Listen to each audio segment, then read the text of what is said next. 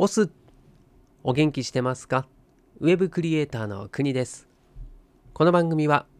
飲食店を脱サラしてスキルゼロ経験ゼロでネットの世界へフリーランスとして飛び込み月収0円から20万円稼ぐまでにしたことやウェブクリエイターとしての日々をお届けしながらあなたを元気にしちゃうそんな番組です。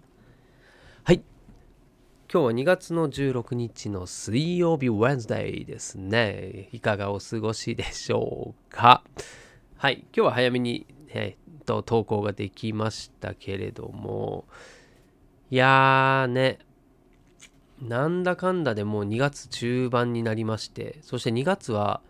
知ってますか ?2 月はですね、20、ちょっと今、ちょ今あの何、何日しかないんですよって言おうとしたんだけど、2月って何日までだったっけって分かんないっていうね。なんですよね。2月28までの時もあれば、29までの時もあるということなんで、これいつもわかんなくなりますよね。はい。そんな話をしたかったわけじゃなくてですね。はい。まあ2月ももうね、折り返ししたんだなっていう話と、うん、あとは確定申告の時期に突入しましたね。はい。何もやってないや。はい、ということで、まあ、この辺は、えー、自分でもね、ちょっと、うん、フリーランスとしてはね、やっていかなきゃいけないなと思っておりますんで、ちょっと始めてながらに、まあ、前回もやったんですけれども、はい、自分でフリーでの収入云々を報告するのは、ま、初めてかな。なので、はい、ちょっと調べながらやってみます。はい、ということで今日のテーマなんですけど、予言の自己成就というお話をしたいと思います。はい、でこれですね、もう本当、ついさっきですね、さっきとか、昨日、昨日、昨日、昨日、ボイシーのですね、うん、パーソナリティの、え、大郎さんという方がいまして、まあ、もう僕毎日聞いてらいるんですよね。なんかね、5分ぐらいの放送でサクッといつも話してるんですけども、すごいね、気づきをくれるんですよね。うん、なんで毎日聞いてます。ぜひおすすめでございます。で、そんな大郎さんがですね、うんと、この予言の自己成就の話をしててああ確かにそうだなって、うん、まあたまにね聞く話なんですけれども、まあ、これをちょっと、まあ、自分でもこう何て言うのかな。うん言葉としてそうねただ頭の中にインプットするんじゃなくてちゃんと吐き出してみようかななんて思ったので本当受け売りの放送になると思いますので。でまあそうですね、えー、本場の話を聞きたい人はリンク貼っときますんで是非大郎さんの Voicy 聞いてみてください。はい。じゃあ行ってまいりましょう。はい。じゃあ受け売りの放送ということになりますけれども、まあ、ただねすごいねその絶対に持っておいた方がいい考え方だと思います。うん、で、ま、じゃあ何から言おうかというとですね、はい、この、予言の自己成就って何なのというところから話さないといけないですよね。はい。で、予言の自己成就、ま、なんとなくね、こう予言をするだけど、実際は誰かが意図的にやってることっていうようなニュアンスですね。はい、つまり裏に意図を持っている人が必ずいてこのことを意識しておくことによってなんだろうな流れに乗ろうとするんだけども溺れないっていう感じですね。もうほんとね初めて喋るんでねそのこの予言の自己成就に関してはですね。はい。なんでもう話の辻褄が合ってないかもしれませんけれどもご了承ください。そしてこの自己成就、はい、予言の自己成就でよく持ち出される話っていうのが、え銀行の話なんですよね。銀行が倒産に追い込まれる話なんですけど、これちょっとお話しするとですね、これもうね、丸々、えー、記事持ってきました。えー、1973年、女子高生のたわいもないおしゃべりから始まった噂が、豊川信用金庫での大規模な取り付け騒ぎに発展するという出来事がありました。発端はある女子高生がこの銀行に就職する友人を信用金庫危ないよと茶化したことでした。この会話をそばで聞いていた別の友人がそれを本当のことだと信じておばに話したところそこから噂が広がり噂を聞いた人が次々と自分の財産を守るために貯金を下ろそうとしたのです。その結果豊川信用金庫は倒産の危機に陥り初めは何の根拠もなかった話が現実化することになりました。このように未来の出来事に対してこうなるだろうとかこうになるに違いないといったある種の予言をしていると当初はそれが真実でなかったとしても予言通りになることがあるんだぜという話なんですよね。これ本当にありますよね。最近だとのコロナのね、えっ、ー、と、トイレットペーパー事件。あれもそうですよね。トイレットペーパーが品薄になるって、要はこれも予言の自己成就をしているわけですよね。で、結果的にその予言が予言の通りになってしまうっていうことなんですよね。うん。だこれ本当人間ならではの心理ということでこれ社会心理学みたいですね。うん、で嘘から出た誠というやつですよ。ね。うん、で、まあ、これで何を言いたいのかというとですね例えばあのファッションの流行トレンドですよね。うんまあ、これも本当ね大郎さんの丸パクリなんですけどそのファッションのトレンドっていうのも例えば来年は赤が流行る赤いのが流行るとかさそういうのって流行らせてるんじゃねっていうことなんですよね。うん、だからこれはあながち間違ってないなと思っていて、うん、やろうと思えばね太郎さんは確かねメディアメディアもそうだって言ってましたね予言の自己成就をしてると。うんまあ、要は自分たちのいいように世の中を転がすことができる強い力を持った人たちが世の中にはいるってことですよ。うん、だ例えばだこれをあの、まあ、トイレットペーパーの例が本当分かりやすいと思うんですけど踊らされている人とそうこれは予言の自己成就だよねって思いながら疑いながらですねその波に乗るのとでは全然違うんですよね。うん、でまあ残念ながらね世の中にはそういったことが実際にあるし、まあ、ファッションの流行ならまだね別にいいじゃないですか。うん、今年の流行は何かしらって言ってね。でそれでその流行のものを着るっていうのはある意味こう選択を委ねていることになるので、うん。まあ、そういう意味では自分のね なんだろうこう頭の中のワーキングメモリーがさ消耗しないわけじゃないですかその部分はね。それはそれでまあいいところもあるかなというふうに思うんですけども、うん、ただ気をつけなきゃいけないのは、まあ、特にビジネスにおいてはねなんとなく流行ってるからとかみんなそうしてるからっていうのはもうこれも本当その、まあ、心理学あるあるですよね。みんなと同じこう同調圧力のもと人間は安心感を覚えたりするのでそれを真に受けてしまうのは怖いっていう話ですね。はい、それがもう今日の結論なんですけどもう必ずね裏に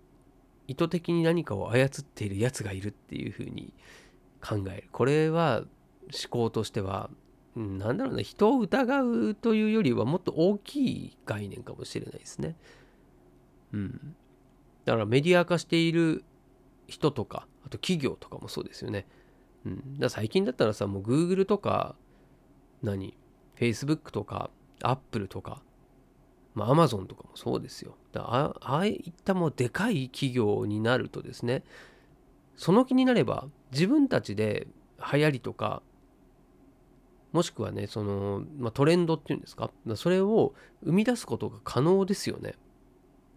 それだけのメディアを持ってるわけですから。うん。でそれが、まあ、今ね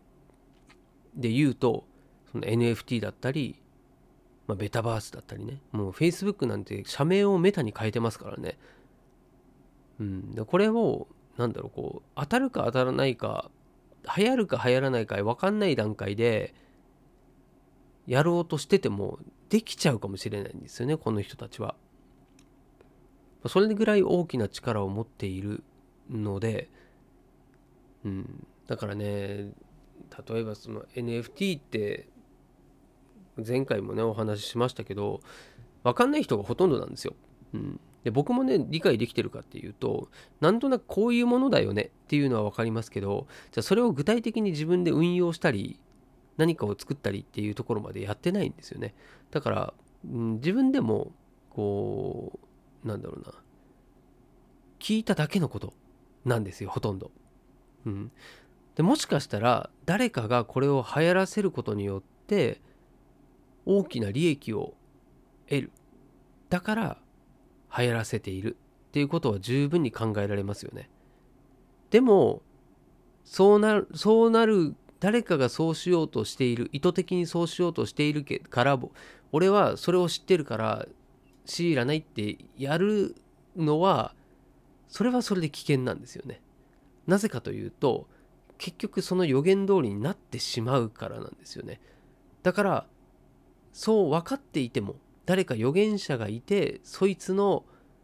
思い通りになるであろうことも想定して動かなきゃいけないってことなんですよね。ね難しいですねこれは。うん、でもそのね例えばまあファッションの流行にしてもさ影響力のある企業だったり個人がいて、まあ、今だったらねインフルエンサーさんだってそういったファッショントレンドを作れますよ。うん、そしたらいち早くねそういう人たちトレンドを作るような人たちをチェックしておけば安心じゃねっていうことなんですよね。うん、だこれは本当そう思いますね。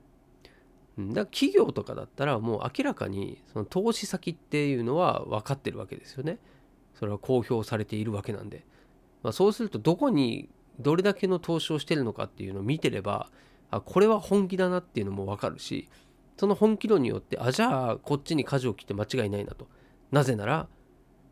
予言の自己成就だからだと言えるわけじゃないですか。ね、あんなに巨額な投資をして万が一こけたらどうすんのっ